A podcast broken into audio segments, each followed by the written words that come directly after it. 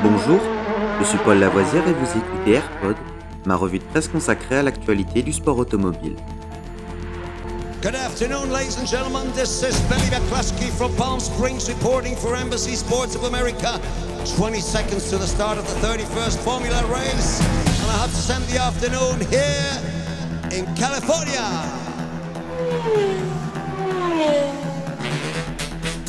AirPod, c'est toute l'info et rien que l'info. Un édito des meilleures sources au cœur du sport automobile. Au sommaire de ce AirPod du 18 janvier, notre 218e épisode. Formule 1. La F1 ne remplacera pas la Chine, 23 GP au programme.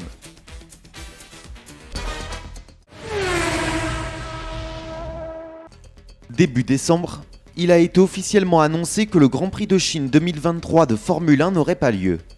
Après plusieurs semaines de réflexion et de discussion, la discipline a confirmé que l'épreuve n'allait pas être remplacée au calendrier, qui comptera donc 23 dates. Le GP de Chine, qui n'a plus été organisé depuis 2019 et le début de la pandémie de Covid-19, avait été dans un premier temps annulé sur fond de situation sanitaire très tendue dans le pays.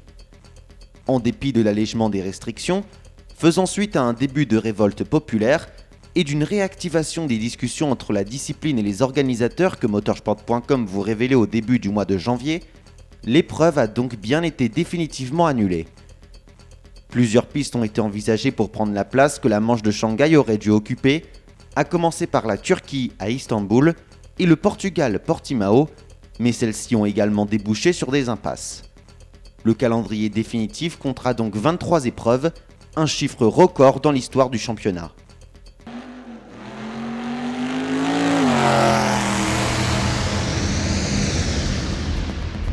Cet épisode de Rallyfan est fini pour aujourd'hui. Vous pouvez retrouver Rallyfan sur YouTube et sur toutes les applications de téléchargement de podcasts.